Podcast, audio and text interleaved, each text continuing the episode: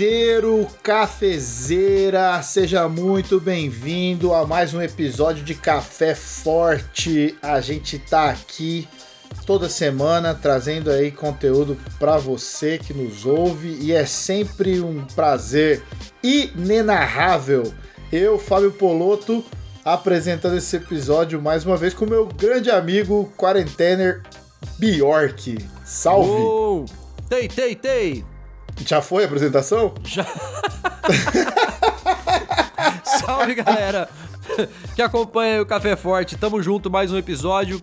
E esse aqui, especial. Da gente já vai falar o porquê. Porque antes tem um, um e-mail. Mano, tem muito e-mail. Eu escolhi um, só que o brother que mandou é o Marcos Santos. Ele mandou um monte de e-mail. Então eu peguei um e assim, ele manda uns e-mails gigantes. Então, Marcos, Valeu, obrigado, Marcos. cara. Primeira coisa, obrigado. Mas para não ficar assim lendo tanta coisa, e aí ele fala isso no e-mail, ó, eu sei que meu texto é longo e caso vocês leiam ele, pode resumir que eu não vou me ofender, kkkk. Então, eu vou ler o e-mail dele aqui, mano. Ele diz assim: A gente podia fazer um, a gente podia fazer um episódio só pra ler os e-mails do Marcos, então. é, oi, ele, Que- ele que que sugere vocês acham? umas coisas boas, cara. Então. Ó, ele diz assim: Bom dia, rapaziada. No nosso caso, gravando agora é boa noite, mas pra você pode estar ouvindo à tarde. Então, bom dia, boa tarde ou boa noite. Meu nome é Marcos, eu sou da Praia Grande. Eu gostei muito do tema. Aí ele está falando do episódio do feminismo. Recentemente ele discutiu com um pastor sobre isso. Pois para mim não faz sentido essa proibição da mulher, porque a mulher não pode pregar para homens, mas pode ser missionária. Caso ela encontre um homem na rua, o que ela faria? Deixaria de evangelizar ou evangelizaria e desobedeceria esse princípio? Não faz sentido. Aí a mulher pode pregar para outras mulheres, que chamam de dar estudo, mas não pode pregar no culto e continua a não fazer sentido porque é a mesma palavra de Deus que está sendo anunciada. Por fim, eu acredito que esse tema do respeito à mulher deve ser falado cada vez mais e cada vez mais deve se lutar pela igualdade, pois mesmo que eu tente lutar com a carne para não ter atitudes machistas, reconheço que realizo diversos atos pelo fato do sistema em que fomos criados. Abraço e fiquem com Deus. Pô, Valeu, massa. Marcos. Da hora, legal. Valeu demais. Legal você. ter- Uma coisa que eu gostei, Bjork. Mano, que bom que você tem um pastor que você pode falar sobre isso, né, não, mano? Não é? Que Pô, tema, mesmo. tipo, muito delicado e o cara tá aberto a falar sobre isso. É, dê valor aí no seu pastor aí. E é Pode nóis, crer. mano. Sabe por quê, ô Poloto? Até assim, ó, eu não tenho muito o que falar sobre o episódio porque eu não estava presente. Não sei se vocês perceberam que esse episódio não estava presente. Né, Foi o Mas- melhor episódio, inclusive. É, consequentemente, eu não tava presente. Mas assim, ó, eu acho que, que qualquer assunto desse tipo, cara, ele é, ele é pauta dentro da igreja. Infelizmente não rola, mas ele deveria estar sendo falado dentro da igreja. Então, assim, a gente hoje tá gravando numa terça-feira e. Não, hoje é terça ou é segunda? Segunda, mano. Segunda, a quarentena tá mudou. Mano, você já era senil, a quarentena acabou com você, cara. Não, tá, tá, tá, tá zoado, eu não sei mais nem que dia é hoje. A gente tá gravando uma segunda-feira e que a gente tá passando por uma série de protestos sobre racismo, por exemplo, que é outra temática que deveria ser abordada dentro da igreja. Então, assim, realmente, o fato do seu pastor te dar essa liberdade de trocar essa ideia é um privilégio massa. Aproveita isso e troca muita ideia mesmo. Ah, muito bom. Então valeu, sem mais delongas, vamos pro episódio. Na fé, na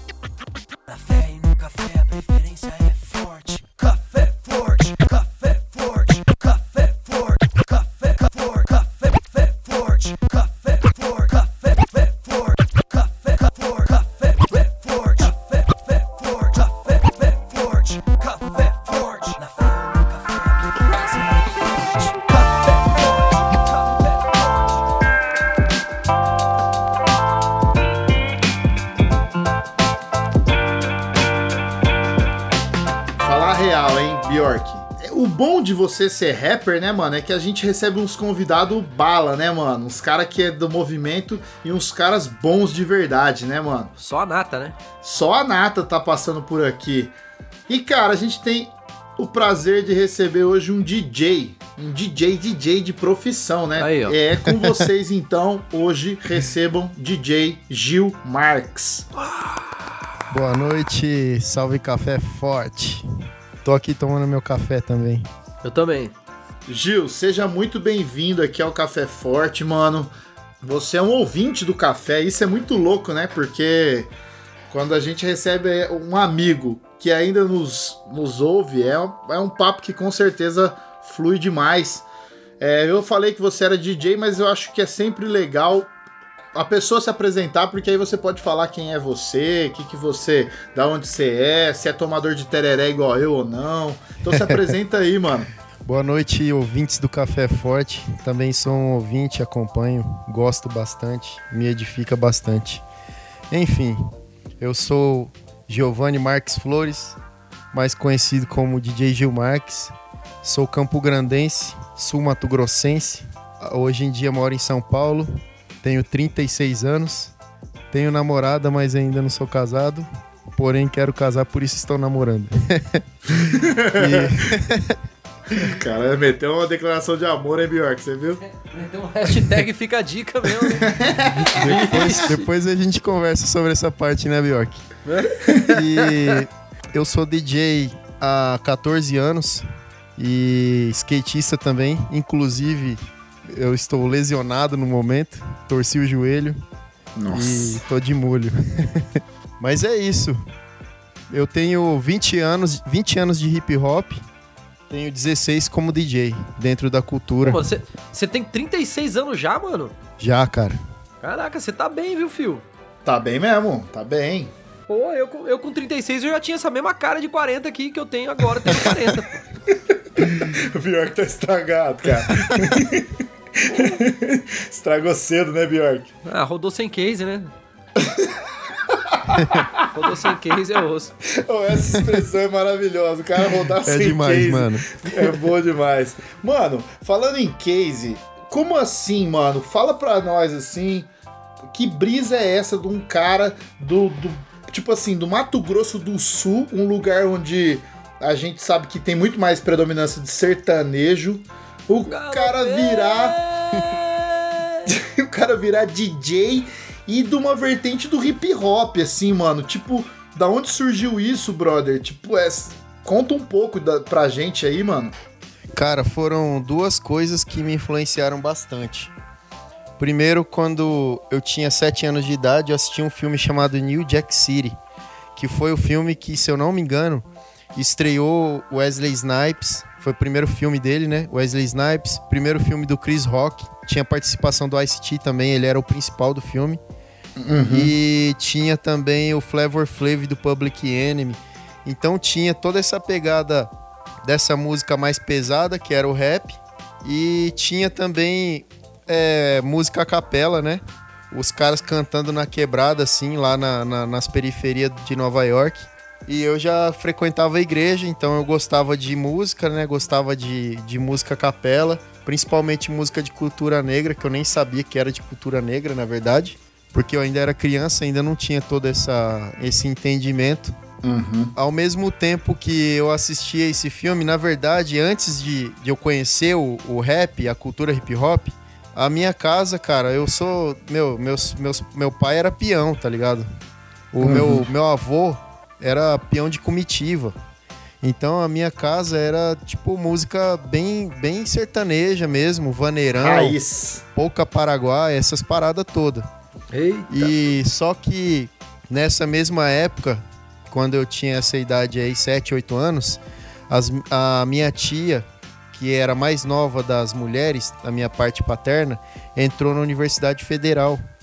E aí já veio aquela onda de música MPB, né? Dessa, dessa música brasileira é, de, pro- de protesto e tal. por- até por ser de uma universidade federal, então eu acabei sendo inf- muito influenciado por ela também, porque tinha rodas de MPB na casa da minha avó. E acabou que juntou tudo isso, aí eu vi esse lance do filme. E eu não gostava de música, porque eu achava que música era vaneirão, era sertanejo e, tipo, não entrava na minha cabeça, tá ligado? Fora, fora as músicas de louvor da igreja que eu gostava quando era criança, o resto pra mim era tudo lixo, tá ligado? Não entrava na minha cabeça. Aí quando eu escutei uma batida mais pesada, é, e eu vi também esse lance da MPB que me influenciou bastante, é, dentro da minha casa, tive essa vivência. Aí eu comecei, eu acredito que ali eu comecei a criar a minha identidade, sabe? Porque eu morava na quebrada, né? Tinha tráfico de drogas, tinha violência, troca de tiro no meu bairro. E aí eu vi aquele filme e tinha tudo isso, né? Tinha traficante, tinha brigas, treta. E aí eu falei, caramba, cara, tá bem parecido com a realidade que eu vivo aqui no meu bairro.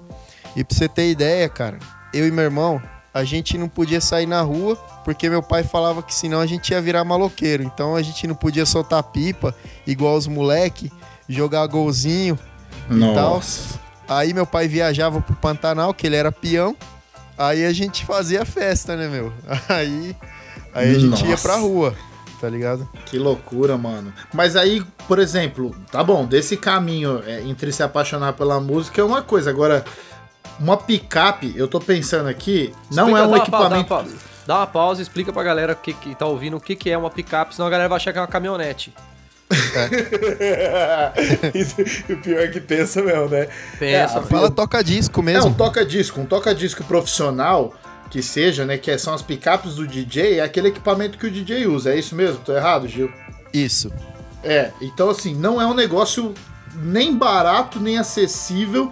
E você falou que você é 14 anos, é isso que você é DJ? 14 anos. Então, assim, 14 anos atrás, brother, nós estamos falando do ano de 2006, onde a nossa internet não era o que é hoje. Para você fazer um curso também, o acesso não era um negócio muito fácil. E aí, eu já, eu- por que eu tô falando disso? Porque eu fico pensando assim, até hoje, ser DJ não é algo que, que você vê a molecada almejando, assim, com tipo. Mesmo a galera do hip hop, tem muita gente que vai pro rap pra cantar igual Bjork, né, vai para pro grafite, né? é, o MC, o grafiteiro, mas o DJ aí é uma parada que parece ser mais difícil o acesso. Como é que foi pra você? Ou é isso mesmo? Fala pra mim, mano. Então, é, é muito louco isso, porque, cara, a DJ é a parte da cultura hip hop mais, é que é a mais cara, cara. Porque um MC ele consegue, ele consegue rimar e ir pra qualquer, pra qualquer show e rimar, né? Porque lá vai ter um microfone, vai ter som. Ele não precisa ter o microfone dele. A maioria dos MCs que eu conheço até hoje não tem microfone. Agora, o DJ ele tem que ter os equipamentos dele. O B-Boy, ele consegue dançar até descalço, meu. Os moleques jogam bola descalço na, na, na quebrada. O B-Boy consegue dançar até descalço. Até no asfalto, né, mano? Até no asfalto. No o de São Paulo, grafiteiro. os moleques dão moinho de vento no asfalto, mano. É, Meio-dia, tá ligado? o couro é de jacaré, né? aham. O grafiteiro também ele consegue comprar bisnaga de tinta, sei lá como que fala, né? E, e se virar, tá ligado? Agora o MC não tem pra onde correr. Tem que ter um par de toca-disco, mixer, O DJ, né? é, agulha e tudo é muito caro, né? Cara. E aí, voltando lá no, no início, quando eu falei, de 7 para 8 anos, eu mudei, da, eu morava no fundo da casa da minha avó, numa edícula que meu pai construiu. Aí a gente mudou, é, continuou no mesmo bairro, e a gente mudou. E quando a gente mudou, a gente fez algumas amizades. E tinha muito DJ. Cara, a cultura do DJ lá em Campo Grande sempre foi muito forte desde quando eu era criança. Que E legal, aí mano. os caras, é, inclusive o, o clube que é o mais famoso, um dos mais famosos do mundo, que é o The Edge, que é aqui em São Paulo, começou em Campo Grande. Olha aí que louco. Nossa, É. que louco, mano. E aí, então, é, eu tive muito contato com o DJ desde sempre, assim. Quando eu era criança, meu irmão, meu irmão mais velho fez essas amizades, né? Que foi o DJ Carlinhos e o Cristiano. E aí, eles apareceram lá em casa num certo dia com a fita de um campeonato de DJ chamado DMC, que é um campeonato que existe desde, se eu não me engano, 87. E aí, cara, eu vi aquela fita lá, VHS na época, né? Videocassete os caras fazendo scratch e tal, eu achei muito louco, cara. Só que eu, eu, tipo, era uma, é uma, era uma realidade tão, tão distante pra mim que eu nem achava que seria possível eu, eu ser um DJ, porque era tudo muito caro. Meu pai não tinha dinheiro pra me custear isso, né, cara? Então eu falei, meu, sei lá, se um dia der, eu vou ser, tá ligado? Pode crer. Ô, mano, Você falou um negócio aí que eu, eu lembrei muito do interior de São Paulo também. É, infelizmente, por causa desse lance, assim, da, da- dessa essa centralização, antigamente era até mais forte, hoje é menos, né? Do eixo Rio-São Paulo pra música e tal, pra rap. Acaba que a galera muitas vezes, assim, desconhece o que rola é, no interior do Brasil e no próprio, às vezes, interior de São Paulo. Por exemplo, que a minha experiência é interior de São Paulo. Mas eu conheci o hip hop no interior de São Paulo também, cara. E assim, ó, eu acho que você vai poder falar disso também, Gil. Você vai depois pra capital, cara, porque o seu trabalho acaba te levando. E apesar disso ser muito legal, é também de certa forma decepcionante pra caramba, porque você vem ainda de um lance, de um movimento muito puritano, assim, um bagulho muito essência, né, mano, no interior. Sim. E aí você chega na capital e já não é tanto assim, né, mano? Já é mais um business mesmo, maluco. E, e- tudo rolando, cada um fazendo seu corre, sua grana. Mas você sente aquela. Eu pelo menos sentia muito. A falta daquela essência, assim, do lance da cultura ali mesmo, igual eu vivia no interior, que era um bagulho muito mais. É, por- até porque não existia um mercado, né, mano, no interior de São Paulo, era mais a cultura mesmo, né, cara? Você percebeu isso também quando tu, quando tu foi pra São Paulo ou é viagem minha? Não, cara, eu percebi. E, tipo, era uma parada tão pura pra mim e na minha mente que eu pensava, eu nem imaginava que talvez um dia pudesse gerar dinheiro pra mim. Pode crer. O lance era acreditar no que eu tava fazendo mesmo. Tipo, levar a palavra de Deus, porque eu comecei já com hip hop na igreja.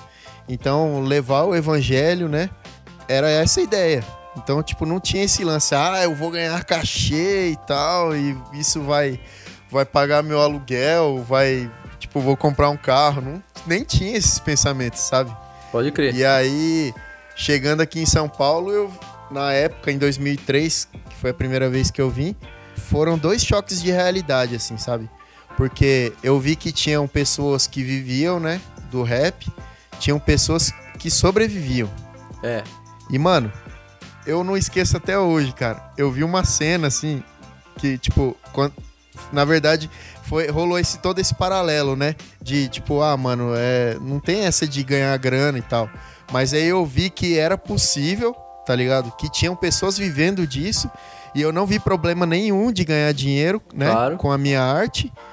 E ao mesmo tempo eu vi pessoas que eu admirava muito, que, tinham, que eu tinha como influ- influência, tipo, é, deixando o carro na ladeira pra poder pegar o carro no tranco na hora de sair. Então eu fiquei pensando, mano, se gera grana mesmo, será que vai gerar a ponto de eu poder sustentar minha família? A ponto de né, poder ter pôr uma uma bateria no esposa? carro, né? É, pôr uma bateria no carro. E, né, mano, se o evento for numa rua reta, fica meio vergonhoso na hora de ir embora, ter que chamar a galera pra dar aquela empurrada. É, então foi chocante, tá ligado? É, foi um choque de realidade, assim.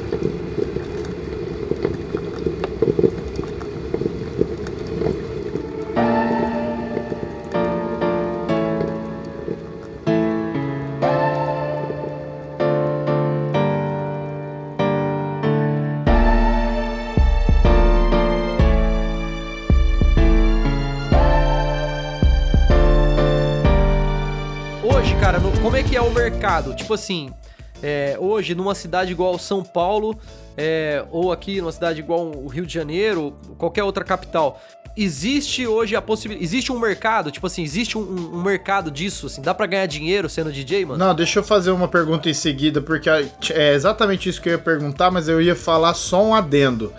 É, hoje a gente tem uma expansão do DJ do funk, né? Você pega esses DJs aí, cara, tem um muito famoso aí que ele toca, tipo, faz live e o negócio bomba. É, é- Como é que é o nome dele, mano?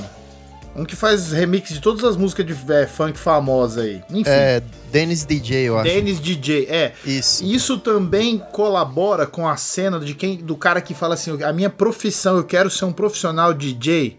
Aí põe adendo aí a pergunta do Bjork. Então, pelo amor de Deus, sem desmerecer jamais o trabalho do cara, mas eu vejo ele mais como um beatmaker do que um DJ, porque Nossa, Ele então explica isso manipula- aí, irmão. O É, que, que é um isso beatmaker e o que, que É. é um DJ? Isso seria Ele- minha próxima pergunta, se isso te deixa puto. É, tipo Não, assim, não me deixa porque puto. uma- um monte de gente ganha o título de DJ e o cara só performa ali, ele não é DJ, né, mano? Não tô falando É. desse cara, tô falando, tô falando de um monte de cara, né? Então, no caso do Dennis DJ, ele usa uma MPC Live, que é o, inclusive um equipamento que eu tô aprendendo a mexer. Então ele não é um DJ, ele é um produtor mesmo, beatmaker. Pode Ele é um produtor Aham. e, Não, e monstro, né? Ele Peraí, sabe- peraí. Vamos lá, eu sou leigo aqui na conversa. E tem muito ouvinte que tá aqui ouvindo não, não faz ideia. Vocês estão falando em grego aí, mano. É line, é beatmaker, é. Mano, que que é isso, brother? Que, que diferencia? Pra mim, DJ, o cara tem uma picape ali, ele, ele colou uma música na outra, ele é DJ, mano. Então, é isso. Beat, beatmaker é aquele que faz as batidas, né? Que produz uma instrumental, por exemplo, para alguém cantar em cima. Uma MPC é uma bateria eletrônica, um sequen- sequenciador que você pode colocar colocar os timbres ali que você quer usar, samples, né? Sample é tipo um pedaço de um trecho de uma música. Uhum. E aí você criar uma outra batida, é, e não seria um remix no caso. Tipo assim, ele vai com ele vai com esse equipamento, Poloto, e ali dentro tem um set de coisas, tá ligado? É, entendi. Então ele cria ali as suas paradas, mas ele, por exemplo, ele não tem ali um toca-disco, o que faz, o que anula dele a condição de ser um disc jockey, um DJ. Então, tipo assim, Ah, entendeu? Não é um DJ. Caramba, mano. Então, o... não, vai, continua. E o DJ aí, agora volta a pergunta lá. Em cena, profissão e e explica aí essa parada. Por exemplo, o que, que você é hoje? Você é um toca, você toca disco, né? Né, Gil? É. é que eu é- é- existe uma diferença entre entre um passador de música É. que no caso não deixa de ser um DJ, é um DJ e existe uma diferença entre um DJ turntablista, que no Eita, caso turntable. Isso aí é pentecostal, hein, mano? Sério. Turntable. Ó, se é você é? chegar num Turntable. culto, se você É. chegar num culto pentecostal e falar essa palavra três vezes, começa o culto, brother. Turntable, turntable, turntable, já era. Começou, já os irmãos começam a rodar, o bagulho fica muito louco e já foi. É só, pronto. Turn the table, turn the Já, table. já era, já era. Mandou três vezes, bateu uma palma, filhão. Ninguém segura esse culto mais. Turntable nada mais é que toca disco em inglês. Então, no caso, em português, toca disco, né? Por isso que eu coloco lá na- no meu perfil, toca disquista, né? A Mas mesma turntable coisa não é que... o vira-mesa? É, turntable é a mesa giratória, né? Ah, tá, tá. Então, e o The Books beleza. on the Table é outra parada, né? Foi mal. Confundi. Foi mal, Gil. Vai, segue aí, mano. E aí, mano, é, toca, é, DJ é aquele que toca nas festas e tal, né? Que tem por princípio mixar uma música com a outra, né? Ou seja, todo mundo, não sei se todo mundo sabe o que é BPM, que seria batidas por minuto, que é o que a Sim. gente conta que cada música tem uma velocidade que é definida em BPM. Então, Uhum. o DJ, o princípio do DJ, que a gente fala que é a tabuada do 2, é, segundo meu mano Eric J, a tabuada do 2 é você mixar uma música com a outra. Se a música tá em 104 BPM, a próxima que vai entrar tá em 102, você mexe no pitch, que é um que é uma é um, é um potenciômetro que tem no toca-disco que você altera a velocidade da música, para ela chegar na mesma velocidade da outra que tá tocando. E aí você altera de 102 para 104 e aí você entra no break da música e faz essa mixagem. Esse é o princípio.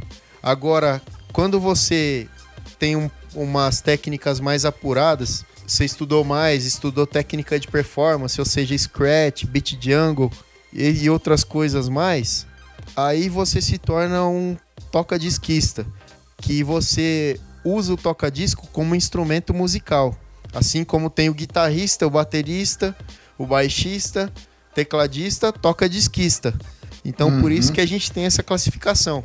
Porque o DJ, ele é músico quando ele se torna um toca-disquista.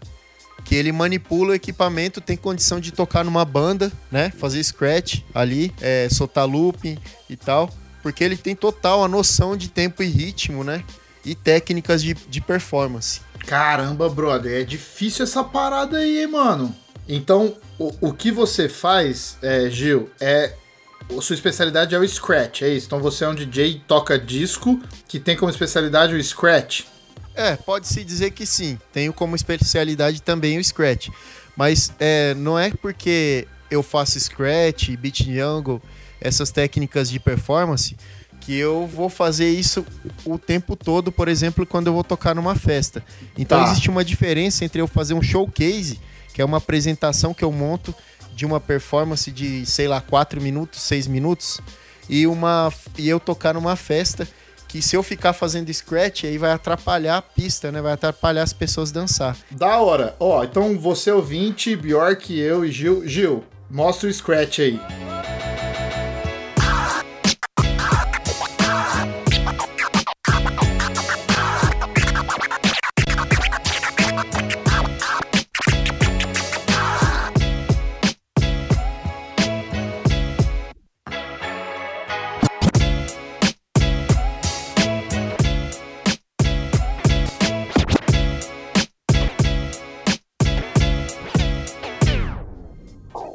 Então esse aí foi o Scratch, né, Gil? Agora o que, que é o outro nome aí que você falou? É, beat jungle seria técnica de batida. Eu pego, por exemplo, duas músicas iguais, né? Coloco uma num toca-disco e a outra no outro toca-disco. E aí eu começo a manipular ela, eu começo a desconstruir a batida da, da música, a, a batida original, manipulando os dois discos. E aí eu desconstruo e crio uma outra batida em cima dela. Não, não, não seria como se fosse um remix. Acho que é a melhor explicação. E é mais fácil a gente ouvir. Solta o som aí, DJ, do Beat Jungle.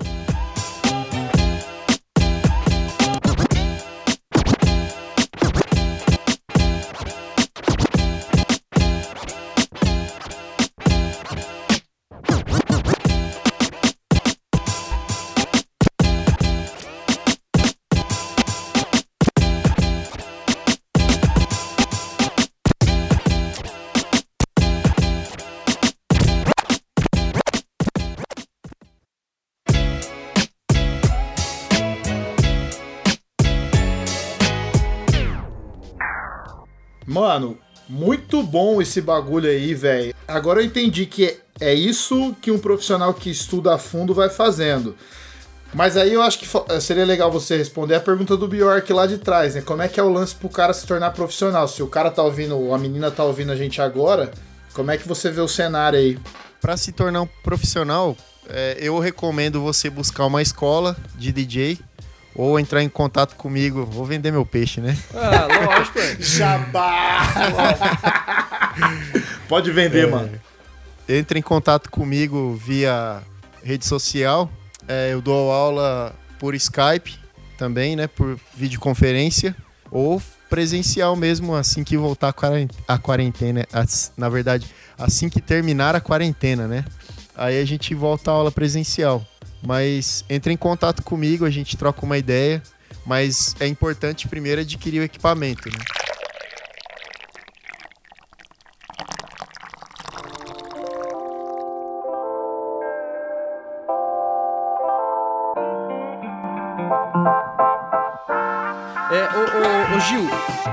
Sabem disso, mas o primeiro grupo de rap que eu montei na minha vida, eu entrei de DJ, cara. Eu não, eu não entrei de vocal. É sério, mano. Sério, mano? É sério, eu sabia fazer um squashzinho bem daquele, bem tufutu. E, e eu aprendi a fazer back to back. Mas na época, mano, o que acontecia? Isso eu já, acho que com o Gil eu já até conversei essa ideia. A gente usava umas gradientes, uns toca-disco muito barato, muito, muito ruim, na verdade. Mas era o que tinha, né, mano? Então era, era, era três vezes mais difícil, porque os bagulhos não, não tinha firmeza, né? Agora, uma coisa que eu lembro dessa época é que, assim, antes de música digital, antes dessa parada de computadores entrar, quando era só os toca-disco, mixer e um, e um case de vinil do lado. Eu lembro que tinha um, um- tinha vinis, tinha vinis. O plural de vinil é vinis ou vinils? Vinícius. Vinícius. Vinis. Tinha os vinis, assim, de, de efeitos pro DJ fazer os bagulho, né? Tinha... O vinil fazia... Aí o DJ fazia os bagulho ali, pá. e eu lembro que tinha uma, tinha uma frase num disco tá de um, num disco de um produtor de Brasília e eu quero fazer essa frase a pergunta pra você. DJ que é DJ tem que saber fazer scratch? Ah, na minha visão, sim, né? Sim. Eu não, eu não desconsidero quem não sabe. Mas na minha visão, tem que ser raiz. Tem que ser raiz. Porque assim, voltando na ideia lá que a gente tava falando sobre se fica puto ou não, você falou que não fica puto com isso. Eu fico, eu não sou DJ e fico puto. Porque assim, não, não, é sério, mano, assim, ó, parece que é meio, tipo assim, é meio um bagulho igual o coaching, tá ligado? Tipo assim, putz, mano, tentei tudo, não deu certo, você é DJ. Então, tipo assim, nada contra coach, mas assim, ó, É, vocês Eu, entenderam a vi- eu referência? tenho, eu Você tenho tem? contra coach. Então tá, briguem com o Eu também tenho. Não, mas assim, a, a impressão que eu tenho é isso. Por exemplo, ah, o ex-BBB ficou famoso por causa do BBB. Aí ele saiu, pô, ele precisa fazer alguma coisa. Mas ele não sabe fazer nada, ele é um ex-BBB. O que, que ele vai... Ele vai...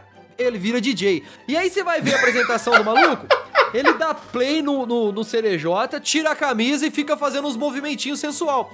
Eu acho isso uma, uma desgraça, eu fico bolado. Porque eu conheço um pouco da cultura e eu sei o que, que é DJ, o que, que é estudar pra isso e trampar pra isso. Por isso que eu perguntei se você ficava puto com isso. Porque eu, de tabela, que nem sou DJ, fico puto, cara. Não, nesse sentido é difícil, porque é a prostituição da cultura, né? É. Porque, por exemplo, você é artista, é, sei lá, faz novela, foi Big Brother, beleza. Que legal, bom pra você, parabéns. Vá pra lá, né? Agora, meu, ser DJ, cara, é uma profissão. É igual. O, o problema é o seguinte: se você não vai no médico se você sabe que ele não é formado em medicina, né? Se o cara. Igual eu tô com. Eu tô com o joelho. É, tô com o joelho torcido. Eu não vou ir num, num cara que. Sei lá, que fala que fez um curso de primeiros socorros. Eu vou querer ir no ortopedista. Pode crer. Então, tipo, é, o DJ. é, O problema é que qualquer um pode falar que é DJ, né? E É. aí, se o cara tem uma imagem artística. Já chega com o hype já, né? É. Aí, por exemplo, ou até o lance de grana mesmo. Que nem o, o Ronald, filho do, do Ronaldo Fenômeno, ele é DJ. Hum. Cara, eu não tô falando nem nada da, da, da carreira dele, não tô falando mal. Mas a questão é, ele está numa posição privilegiada. Total. Ele é filho do Ronaldo Fenômeno, cara. Pô. Só do. Só. Um investimento, né? Só no fato dele pensar em algum dia ser DJ e falar pro pai dele, ó, pai, eu quero ser DJ. Ele tá anos luz na minha frente, cara. Só o tanto Porque de ele é filho do abre, Ronaldo. né? É, o Ronaldo só. É só o Ronaldo ligar pra alguém e falar assim, ó, meu filho é DJ agora. é, quebra essa pra mim aí, coloca ele pra tocar na sua festa. Entendeu? Mas não é bom por outro lado? Porque assim, eu fico pensando, claro, eu, eu concordo com tudo que vocês estão falando, mas ao mesmo tempo, o fato de ter uma pessoa que ela pode aparecer mais, de Dá um repente o cara tem um. profissão, né? dá- é, dá um hype, Uhum. a galera começa a, a buscar, conhecer mais. É, eu vejo que a arte como um todo, ela tem. Ela é um problema no seguinte sentido, né? As pessoas não sabem diferenciar o que é, o, que é o artista bom e o ruim, o- se a pessoa não tiver o mínimo de conhecimento daquilo lá. É, eu tenho feito ó, várias conversas sobre filmes no meu Instagram lá, porque eu gosto pra caramba disso, tô estudando edição, uma parada que me fascina, né? Mas uma pessoa comum, ela olha um filme, ela não tem noção daquilo lá. E aí, quando ela pega alguém que ela segue, um influenciador, o ex-BBB ou não sei quem, o cara se dedica de fato, né? Pode ser que essa pessoa vai aprender a partir dali, né? Então eu acho a arte muito doido nisso. Eu, eu acho, quando eu vejo. Esses dias postei um cara cantando lá no meu Instagram que você tá de sacanagem. O cara tem uma técnica absurda. Mas demorou pra eu, pra eu aprender o que era isso. Precisei ver os caras do hype e ver o cara do hype que era ruim pra falar: opa, tem, isso aqui é bom, isso é ruim, né? Tô dando uma opinião de, de orelhada aqui do que eu acho que é a vida, né, mano? Mas no caso do DJ, que é uma profissão que as pessoas acham hoje que o DJ é o. É o é o Denis, mais uma vez a gente tá falando, não é ele em si, Sim, mas é sim. o cara que toca funk. E aí a gente pega esse monte de DJ aí top que tem na cena, que é uma cena underground, o hip hop no Brasil, não é igual nos Estados Unidos. Acho que os caras são muito mais valorizados lá. E a gente, infelizmente, tem esse problema, né? O cara. É isso, o cara sai do BBB, que inclusive eu fiz a inscrição, espero ir para 2021. que o cara Vai vira DJ. depois. é, vou virar DJ depois. Entendeu? É uma brisa que eu tive aqui. O que vocês acham disso? Na verdade, é, o, o DJ, assim, independente de ser. No caso, eu sou DJ de black music e toco rap também, né?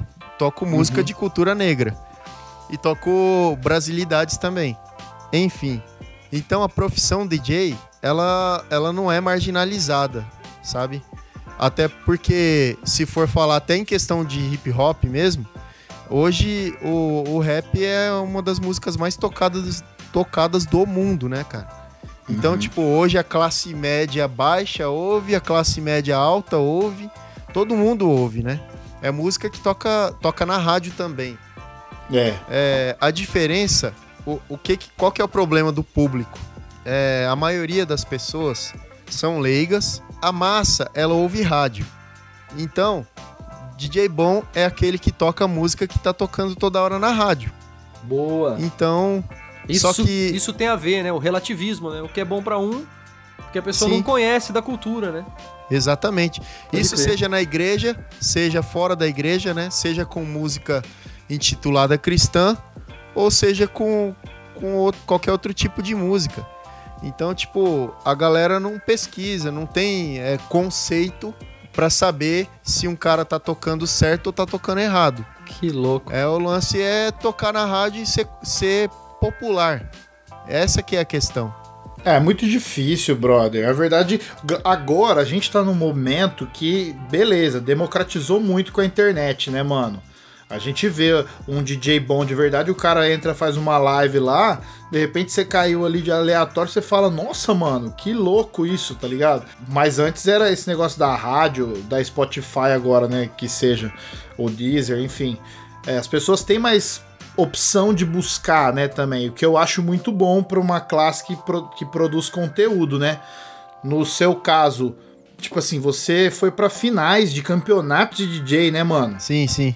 E tipo assim, as pessoas não fazem ideia da grandeza que é chegar numa final de um campeonato, tá ligado? Então, é muito muita brisa pensar que, que é uma cultura que ninguém conhece, conhece só de orelhada uma coisa que talvez nem seja tão técnica. Ah, é triste, mano. Vixe, eu tô até deprimido com esse papo aqui. Vai tomar remédio, Então, continua e aqui. você vê, você vê a, a diferença quando um DJ que sabe manusear, que tem total domínio, né, sobre questões de performance, tocando numa festa, com certeza na hora que ele vira uma música, é diferente. É diferente, no, é, é mais bonito, sabe? É, o mais bagulho legal de se ver, é mais criativo. O bagulho é do jeito que era pra ser, né? Agora, Exatamente. Ô, mano, deixa eu te fazer uma pergunta. Você falou aí sobre mercado, as pessoas, aí você falou assim, igreja. É, como é que funciona isso? Tipo assim, é, é, eu vou te fazer uma pergunta baseada no- na minha experiência, assim, de, de analisar as paradas. Por exemplo, eu faço rap e eu converso com muita gente que faz rap. E aí se converte e tal, molecadinha ali cristã quer fazer o som, quer que a igreja conheça o som. E aí fica, fica todo mundo puto da vida porque a igreja não liga, não dá espaço. Mas também o moleque quer tocar o rap dele no culto da família, domingo. E- é, tipo assim, o moleque não. Tá ligado? Tipo assim, não entende cada coisa no seu devido lugar e momento. Rola isso Culto também da com o DJ. Rola isso também, por exemplo, o DJ começa um, o parada DJ, ele é cristão, aí ele fica bolado porque o pastor não colocou ele no culto da ceia, tipo assim, irmãos, vamos começar o ministério de louvor, vamos começar o momento de louvor. Erguei as mãos. Tipo assim, aí o moleque fica bolado porque isso não aconteceu. Rola isso também. A tua, a tua experiência com o tempo te ensinou assim que não, mano. É, você, a tua parada, ela é usada também nesse quesito assim da, da, do- da, da complexidade da parada ali cristã e da espiritualidade, mas não nesse contexto, porque todo mundo quer tocar em culto, né, velho? Fala aí. Cara, é triste, né? É, quando. eu também, mano, Muito bom. eu tava esperando, eu sabia que você ia perguntar sobre isso. Eu tava até esperando. é, enfim, Eu sou previsível pra caramba. é, eu. Eu sei. Mano, eu, eu fiz o caminho inverso de você. Tipo, você começou como DJ e virou MC, eu comecei como MC e virei DJ, tá ligado? Por isso que o mundo tá uma bagunça, Gil. Você tinha que ter continuado MC e eu continuado DJ. A gente inverteu os polos do universo, velho. Mas na real, eu, eu pensei assim, bom, eu vou entrar como MC, porque pelo menos aí um grupo de rap tem DJ, né? Aí eu É. aprendo e começo a tocar. É, foi quase isso que aconteceu. Cara, é, é difícil de encarar esse tipo de, de coisa, sabe? O lance de, pô, eu sou cristão, sou DJ. Aí, tipo, meu, várias vezes me chamaram pra tocar na igreja. E aí, tipo, falar, mano, o que que eu vou fazer, cara? Eu vou soltar uma música lá e vou, tipo, mano, sei lá, fica, fica, vira um entretenimento, né? Mas aí, ao mesmo tempo, eu penso, pô, mas entretenimento, se divertir também não é de Deus. Oh. Então, existe, eu entro em vários conflitos comigo. Eu entrava, né, em vários conflitos comigo com relação a isso. E aí, o que que eu fazia? Cara, eu meio que pegava umas músicas, fazia uns scratch, pegava uns instrumental, é, pegava umas frases de colagem, tipo de adoração mesmo, e aí já emendava com uma pregação, tá ligado? Doido, pô. Eu nem gosto de, de falar assim, ah, eu pre- preguei, eu prego. Eu, é, eu acho que todo cristão ele tem alguma coisa de Deus pra compartilhar. Porque Pô. se você é cristão, você lê a Bíblia, você ora, você tem seu tempo com Deus. Então, eu acabava que eu pregava também. Mas eu sempre falava, meu, eu não sou pregador, eu vou compartilhar algo que eu tenho, que, eu- que Deus tem falado comigo. Mais ou menos isso. Então eu acho que a galera ia esperando sempre que ela ia pular e virar cambalhota, fazer a unção do leão, unção da lagartixa. e aí eu, aí eu pegava e emendava com, com uma palavra, tá ligado? Mas eu já, já, tipo, me deparei com situações assim na igreja que eu fiquei, eu fiquei escandalizado, tá ligado? Aham. Tipo, uma vez é, é, um, um cara chamou a gente pra tocar, mano. Cara, eu cheguei lá na igreja, a igreja tava tudo decorada, tal, máquina de, de como que fala? Máquina de fumaça, Fumaça. luz e tal. Mano, aí eu comecei a tocar umas músicas lá. Mano, o cara apagou a luz, cara. O, não sei se era pastor ou se era, tipo, diácono ou, ou pastor auxiliar. Mano, eu sei que o cara apagou a luz, mano. As minas começaram a descer até o chão, velho. E Eita. aí, Ô. Sério, mano. Aí começaram a dar em cima de mim, mano. Eu falei, vixe, mano, você é louco, acho que só eu que sou crente aqui nesse lugar. E aí os Caraca, caras ficando com as minas. Tô brincando. Mano, doideira. Não, foi doido. Foi uma experiência estranha. Aí, aí, cara, eu sei que, tipo, eu falei assim, ó, cara, eu não... comecei a tocar umas músicas lá, daí eles falaram assim, ah, não tem umas músicas mais animadas aí, não? Eu falei assim, ó, esse aqui é o estilo que eu toco. Aí, tipo, ah, mas a gente tem umas músicas aqui. Aí eu falei, ah, toca daí então, toca daí. É, aí, ué, cara, soltaram simples. o som lá no som da igreja lá, ó, é uns funk gospel, mas, tipo, meu, a galera começou a distorcer todas as ideias. Eu desmontei meus toca-discos e saí fora. Ah, meu mano, é Deus céu. sinistro. Mas eu, não, eu vou falar aí, ó, você, ouvinte do café, não vai se surpreender nem escandalizar. Eu, eu, eu estou falando para o Bjork, eu não sei se eu estou sendo um enviado do, do, do Tinhoso na vida dele. Ah, mas não, Maria. chega que... Arreda-te pra lá. Chega! Mano, sério, essa cultura gospel eu cancelei. Eu não quero mais produzir conteúdo pra cultura gospel. Tem que entrar em todo um meio. É todo um esquema sujo pra cacete. Mano, igual vocês dois que são talentosos pra caramba. Faz rap aí com letra boa. Não precisa ser gospel, igual o, o Kanye West lá. De vez em quando vocês, vocês lançam um disco gospel aí. Porque, mano, tô de saco cheio desse bagulho de, de gospel, mano. Se ninguém dá valor, é isso. Você chama o DJ pra tocar, vem um cara com um pendrive. Ah, mano, compra uma caixa JBL, brother. Mas Ah. eu vou te falar, mas assim, é muito. Isso é, isso é muito complexo e na verdade isso é um tema pra um podcast, cara. Porque assim, ó, acaba que o quê, mano? Eu, eu tenho o mesmo ranço, e por causa do ranço, eu acabo colocando muita coisa no pacote é, é, como gospel. Então, por exemplo, é, é, pô, é todo um mercado, é todo um formato. Mano, e- esse- nesse formato eu já tô fora faz muito tempo. Só que assim, ó, deixar de falar da espiritualidade que eu acredito, isso não vai acontecer. Então, tipo assim, o problema é que assim, acaba que cai no balaio do gospel todo mundo que se manifesta de forma da ótica da espiritualidade. E aí eu acho que é um, é um outro extremo também desnecessário. Enquadrar tudo no mesmo pacote, tá ligado? É duro, é difícil, mano. É Eu difícil, entendo, é difícil. Então, tipo assim, é, agora, que a cultura é plastificada, isso aí é, mano, isso aí... pff, Bom, mas- e pensa no, no seu caso, Bjork, você ainda canta rap, ainda você consegue ir no, no- no- numa igreja ali e fazer um som, tipo assim, falando algo, uma mensagem. O DJ pode. Mano, é uma plástica completamente diferente, não é, Gil? É muito Sim. mais difícil, mano. Sim. É, E, cara, eu, eu não me vejo, sabe? Eu não me vejo tocando na igreja, assim. A não ser que, por exemplo, ah, beleza, eu tô entrar numa banda de louvor como arranjador, né? No caso, fazendo scratch e tal, ainda cabe, tá ligado? Cabe. Mas eu ir discotecar numa igreja, cara, eu, tipo, tá cancelada essa parada pra mim, tá ligado? Nossa, não dá, mano. Não, porque as baladas de crente também não dá não, né? Eu não me sinto útil, tá ligado? Pode Porque, crer. mano, é, se, a, se a palavra de Deus fala que você. que a, a igreja é onde você se encontra pra partir, é o ponto de partida. Então, tipo, eu quero to- tocar lá fora, cara. Quero estar fazendo a diferença é, e, e levar o, o evangelho, levar a minha arte para as pessoas que não estão, que não conhecem o evangelho e que veem de uma forma distorcida.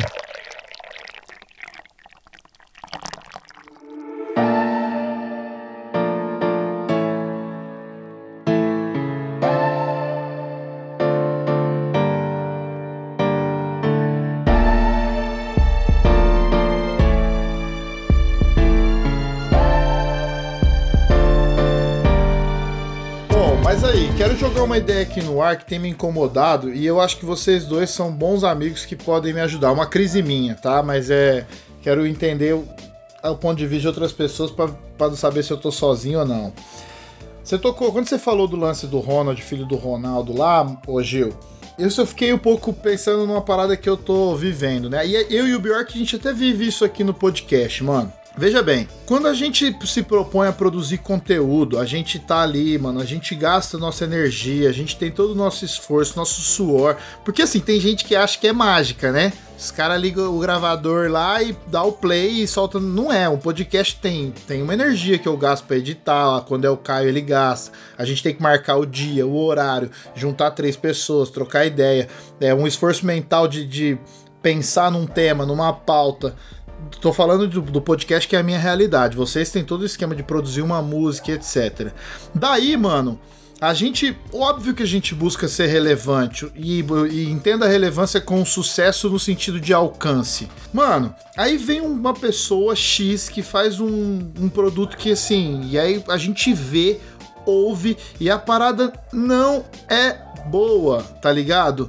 Só que essas pessoas, por algum motivo, ou por serem já famosas de internet, eu não sei, elas alcançam um barulho absurdo. E aí, a minha indignação e o que eu quero partilhar com vocês é: como é que a gente se mantém, velho, fazendo umas paradas, sabendo que, tipo assim, porque eu, nós temos realização no que a gente faz, mas parece que o caminho é sempre remar contra a maré e aparece um cara na mesma maré com jet ski, velho voando, ele tem oportunidades a mais, ele tem acessos a mais, ele é famoso já em outra vertente. É, por exemplo, no podcast, o que tem de influencer, blogueiro e, e Instagrammer que agora tem um podcast, a pessoa lança um podcast falando de azeitona seca e bomba, mano, e bomba. É, tá ligado? E aí, tipo assim, eu fico indignado. Será que é porque nós estamos num nicho onde a gente se declarou cristão e a gente não vai bombar em nada nunca mesmo? Ou é porque a gente é ruim e eu tô achando que a gente é bom, tá ligado? Então, assim, tô só repartindo minha indignação, porque nesse movimento que você falou, né, do, de surgir um DJ filho de um cara famoso, ele vai ter muitas chances, né? Não sei, o que, que vocês acham aí, mano? Cara, eu, esse mesmo questionamento que você tem, indignação e tal, é a mesma coisa que eu tenho, é a mesma ideia que eu tenho, mesmo pensamento que eu, eu sofro também por causa disso.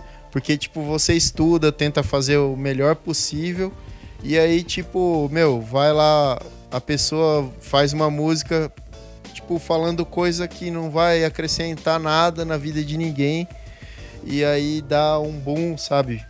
Compra, sei lá, mansões, carros e tal. Tipo, sei lá, eu acho que o certo virou errado e o errado virou certo, tipo isso, sabe? A sociedade não, não quer pensar, não quer ser profunda, sabe? Quer viver ali no raso, sabe? Isso na igreja, isso fora da igreja. As pessoas não querem, não querem usar seu intelecto. Porque ninguém é burro, ninguém é burro. Deus não fez ninguém burro.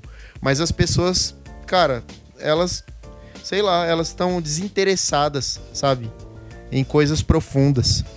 É, triste, hein, mano? Cara, eu acho que isso aí é o seguinte, a gente tá num tempo, assim, socialmente, culturalmente, de ruído, tá ligado? Então, assim, é muito ruídos, muito barulho, muita sujeira de, de som, assim, muito é, é, noise, né? Então, assim, no meio de ruídos, cara, dificilmente você reconhece alguma coisa. É tudo, tudo é barulho, tudo é ruído. Então, algumas coisas fazem mais barulho que outras. Agora, eu acho que um grande perigo, assim, e isso é algo que eu tento tratar na minha música, né? Um grande perigo é eu começar a entender tudo isso e acreditar que o problema tá no conteúdo que eu gero. Eu acho isso uma armadilha, assim, saca? É, porque assim, ó, de fato, mano, a gente tá num período cultural e social em que as coisas. As coisas. Pô, eu não quero, não quero falar um- de um jeito que parece que eu tô tirando o bagulho dos outros também. Mas a real é que assim, é o que o Gil falou, as coisas sem muita profundidade as coisas mais hypada, mano, elas vão chegar primeiro mesmo, elas vão chegar em mais pessoas mesmo. Isso aí sempre existiu, mano. Agora só é mais democrático no sentido assim, todo mundo tá tendo acesso a essa, a essa realidade, que, porque todo mundo agora gera. E todo mundo tá vendo que não é só gerar material, mano. Então, assim, eu acho que uma, uma grande armadilha que a gente tem que evitar é acreditar que o problema tá no nosso conteúdo. É, se você faz um conteúdo verdadeiro ali, dentro do que você se propôs a fazer, cara, sempre vai ter um público pro teu conteúdo. Agora, a gente tá falando de mercado. Cara, mercado, mano, dinheiro ele é uma, ele é uma passagem, você chega mais rápido mesmo. É, hype é uma passagem, contatos bons, fama, tudo isso ajuda a chegar mais rápido, né, cara? Só que a pergunta que fica é a seguinte, cara. Agora eu vou ser frase de, de Facebook. Você quer chegar rápido ou você quer chegar longe, né? Então, tipo assim, pra, pra quem quer chegar longe, eu acho que o caminho, o caminho é mais lento, mas você consegue um público mais fiel, você consegue uma galera mais que tá na real mesmo do que você tá fazendo, sendo verdadeiro com o material que você tá gerando. Eu penso isso. Agora, é claro que isso é muito difícil de manter esse pensamento quando a batata assa e você precisa de dinheiro, e você precisa das coisas, e teu material não gera recurso. Aí é, é brabo.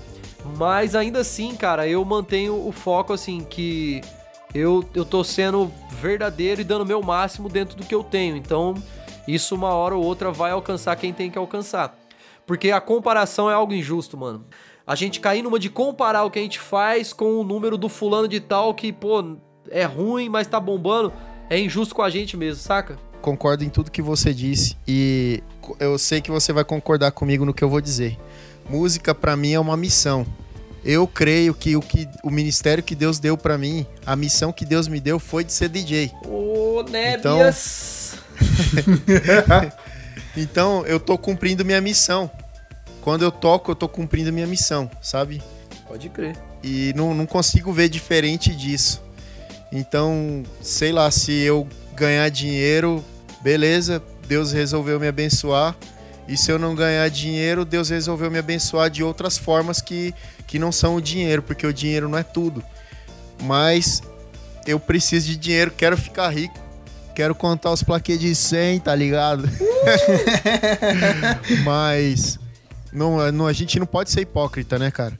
Mas eu não quero vender minha alma pra ganhar dinheiro. Essa é a diferença. Quero ganhar dinheiro, porém não quero vender a minha alma. Ah, mas ó, eu fico indignado assim, é mais com. Talvez isso seja uma parada pessoal, talvez, eu fique. Porque assim, é... nem é só grana, também é alcance, mano. Eu vejo muita gente boa com alcance muito pequeno, então é, é muito injusto. Mas é claro, é porque eu caio nessa armadilha que o Bjork falou da comparação, né? Eu só fico meio na bad, assim, da, da gente se esforçar tantas vezes e não ter um retorno nem de reconhecimento de alcance mesmo, numérico. Várias pessoas ali falando, pô, da hora esse trampo, legal. Sei lá, mano. Eu vou te falar uma frase em inglês. Vai. Welcome to my life. Eu quero acrescentar uma parada aí. Cara, a real é que esses caras que, que tem todos esses números, esses pastores que, tipo, é, tem grandes rebanhos, meu, os caras se ligaram que o que, que o que a galera quer ouvir são coisas rasas, né? São coisas motivacionais.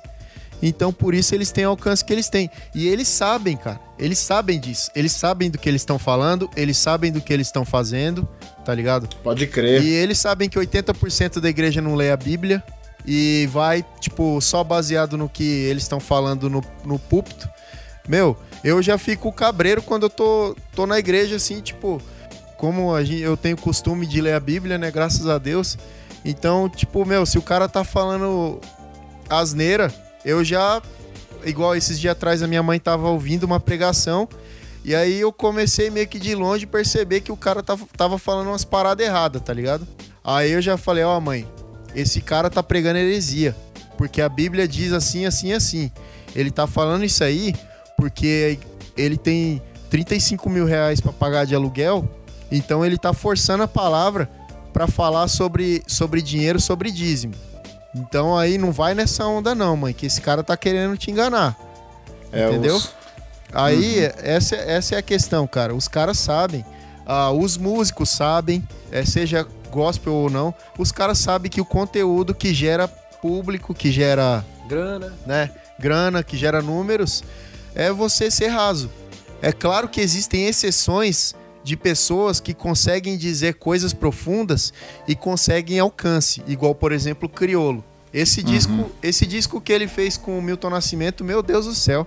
É incrível. Eu né? chorei, cara. E é louco de. de- de- é, é louco esse exemplo que você deu do criolo, porque assim, ó. Muita gente conheceu o criolo no hype, mas não sabe que o cara quebrou pedra mais de 10 anos antes, né? Sim. É. Então, tipo assim, aí a galera vê o cara. Aí, aí coloca o cara como um exemplo desse, mas é, é, não foi assim, né? Não foi, não foi de um dia Sim. pro outro, né? Foi 10 anos quebrando pedra pra conseguir chegar nesse patamar com conteúdo, né, cara? Isso que eu acho muito doido. Mas essa questão toda aí que o, que o Gil falou é a real mesmo. No fim das contas, todo mundo se molda ao que é mais rápido pro dinheiro e negocia, às vezes, o conteúdo ou, ou os princípios que carrega. Já dizia o ditado, dinheiro não é tudo, mas é 100%, né? Exato. Muito bom.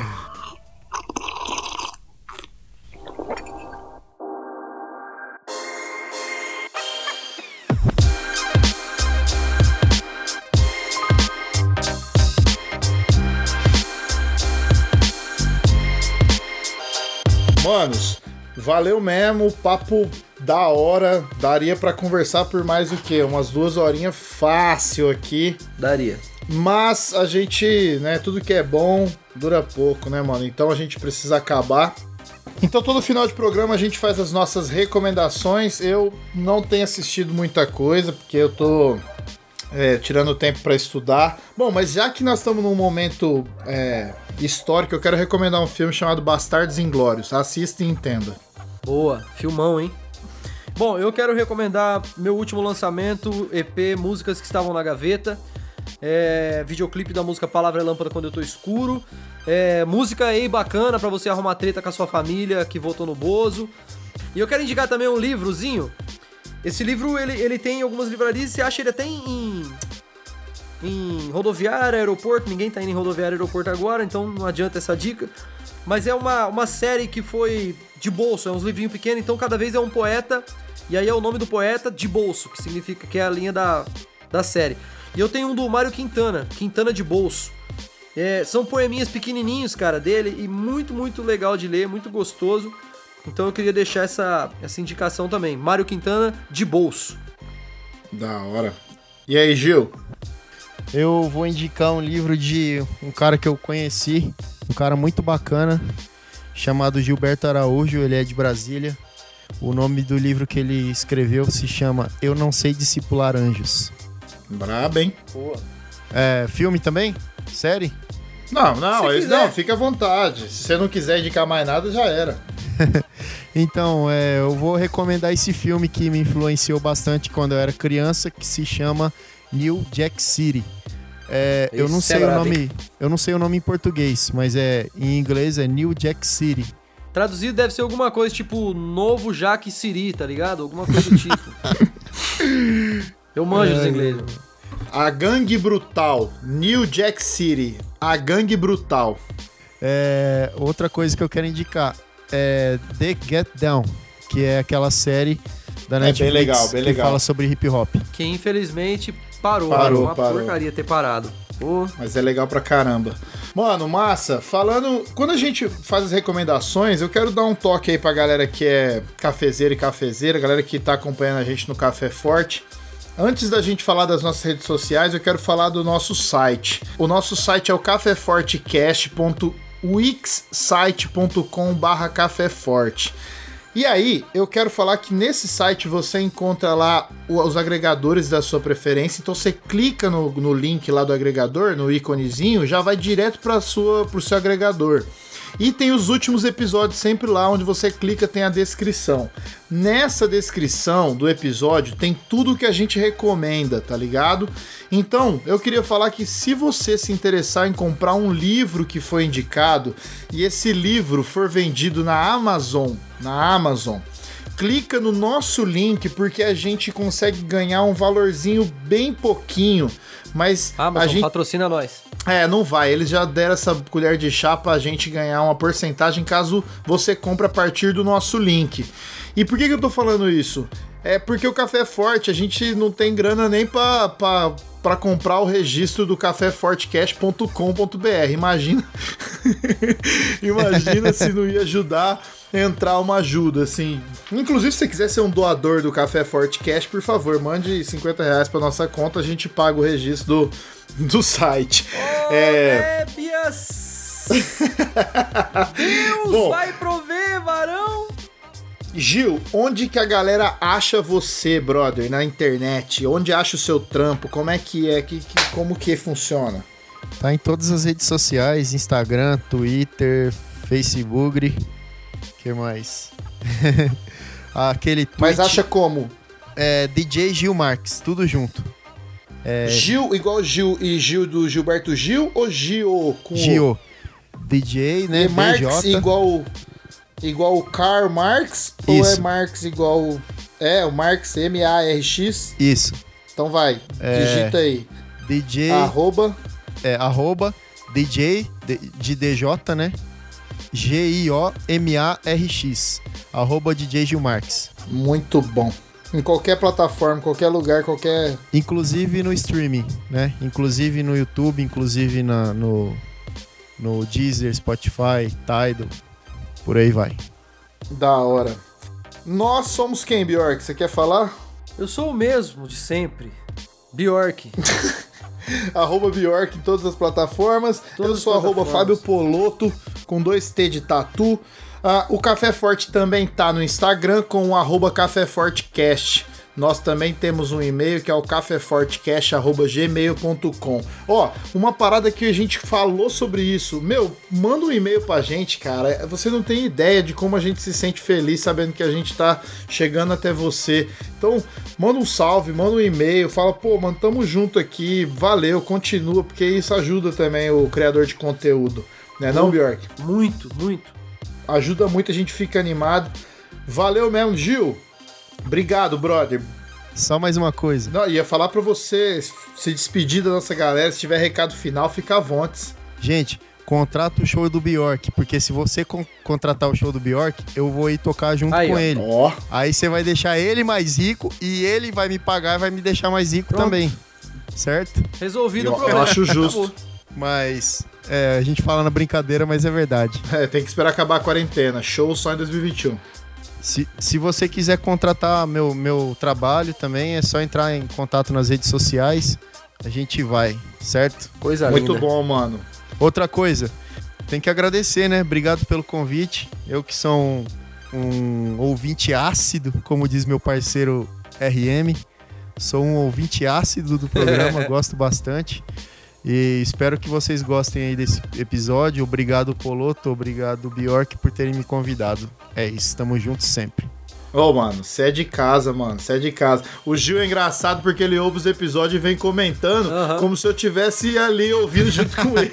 Eu não fazia nem ideia que ele tava ouvindo o episódio. é da hora isso, né, mano? Ô, Gil, você é muito legal mesmo, cara. Valeu aí. Um abraço pra sua família toda aí. Que isso, tamo junto, mano. Tamo sempre. juntasso. Bjork, tamo junto, é nóis. Vamos dar um tchau aí pra galera. E já é. Falou. Abraço. Um abraço. Valeu.